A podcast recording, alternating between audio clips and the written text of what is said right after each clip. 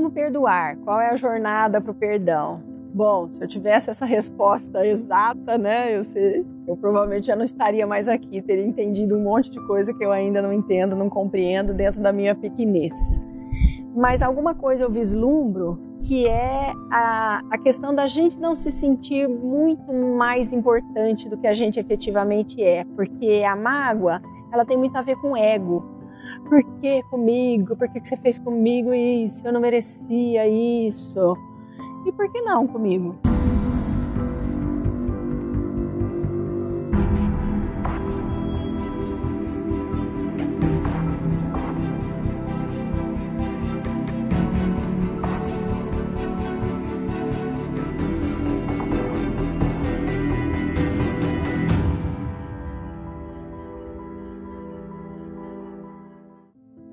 Então, perdão, que eu brinco que é uma perda muito grande, é você perder isso, essa ilusão de importância, de que, sabe, você é a bolacha mais crocante do pacote, que nada pode se abater sobre você. Não. A gente tem que ser, ter, ter essa humildade de, olha, eu sou um ser como todos os outros. Essa coisa da gente se irmanar.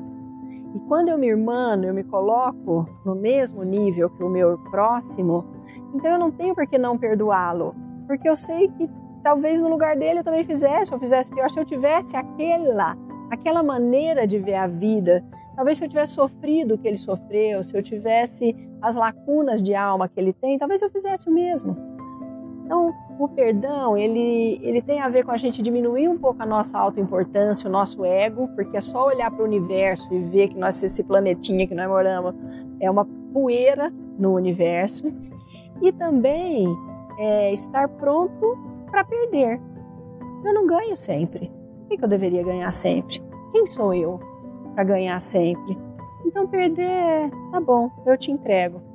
Coloco num barco que nem fizeram lá com Moisés. Ixi, vamos lá. O universo vai dar conta disso. Tanto que acharam o cara, enfim, o, o, cara, né?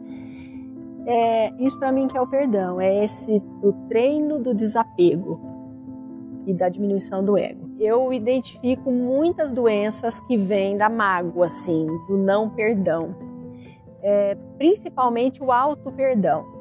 Muitas vezes a gente erra, quem não erra, né? As pessoas erram na vida e aí são os próprios algozes e se cobram e se martirizam e de novo as células elas estão escutando o tempo todo o que está passando pela nossa cabeça e pelo nosso sentimento.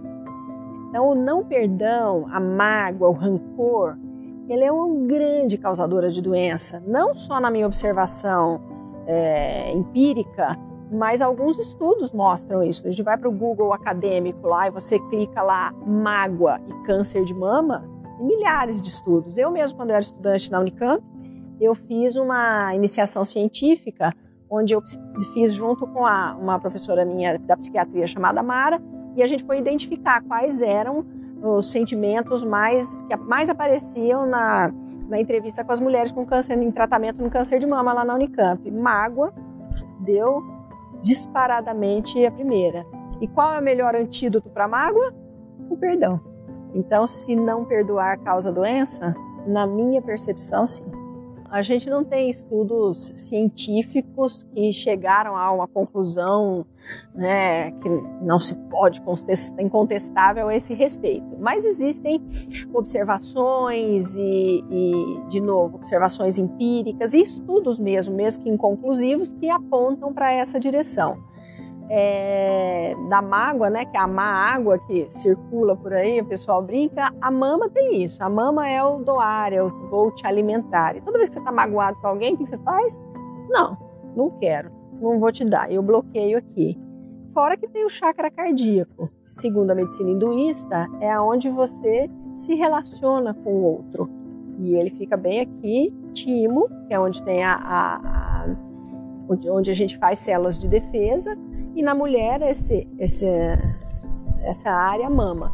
Então, realmente, a gente, ou por uma questão de localização energética, ou por uma questão simbólica, né, da metafísica do sentimento agindo no corpo, tem um livro muito interessante que chama Doença como Caminho. e ele expõe essas, essas correlações entre adoecer de alguma coisa e ter um sentimento. Claro, de novo, tudo isso empírico, né? Mas a ciência também se, se constrói de empirismo, de observação, porque primeiro você tem que ter uma teoria e aí você vai para comprovar isso, isso dentro desse nosso paradigma de ciência, que, na minha opinião, precisa ser ampliado para que ele alcance algumas coisas que o paradigma mais estreito não alcança.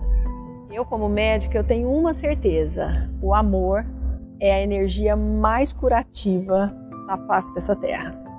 Muitas vezes a gente vê terapeutas, médicos, profissionais de saúde muito gabaritados do ponto de vista técnico e não conseguem resultados tão bacanas quanto aqueles profissionais que efetivamente conseguem amar o seu paciente, amar, acolher como um, como um irmão.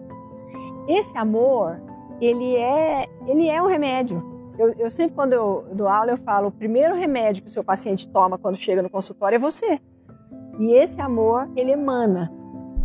Se eu tivesse só o tempo do elevador para convencer um colega médico quanto o amor é importante, eu daria um amorosíssimo abraço nele.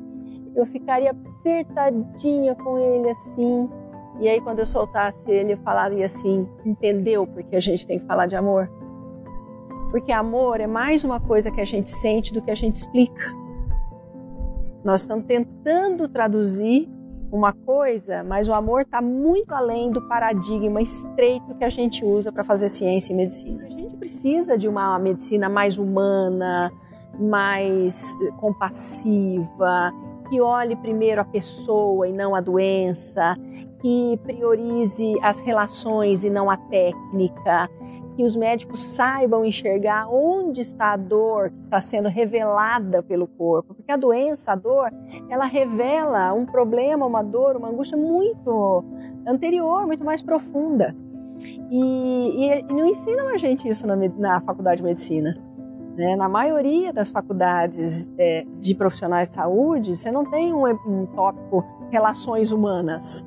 Você não tem um tópico amorosidade, espiritualidade, nem filosofia que deveria ter. Eu acho que está mais do que na hora da gente, como, como humanidade, começar a olhar para isso e ter coragem de falar. Né? E, porque muitos profissionais de saúde estão querem isso, às vezes sentem e, sentem assim, ai, não, estou sozinho, achar que eu sou maluco. Não, vamos juntar as pessoas que, que um, vibram nessa mesma frequência. Eu sou Marta Tornavoy, eu sou médica, homeopata, fiz medicina preventiva e eu acredito no amor porque eu sinto na minha clínica diária como o amor que eu tenho pelos meus pacientes é um fator importante nos resultados que eu tenho. As pesquisas que eu tenho lido já têm demonstrado como o amor, a prece, a intenção interfere nos resultados. Isso são, isso são é, é, pesquisas que já estão publicadas. E eu acredito, como pessoa, no amor. Eu acredito que o amor é a força inefável, única que pode salvar a humanidade desse caos que a gente está.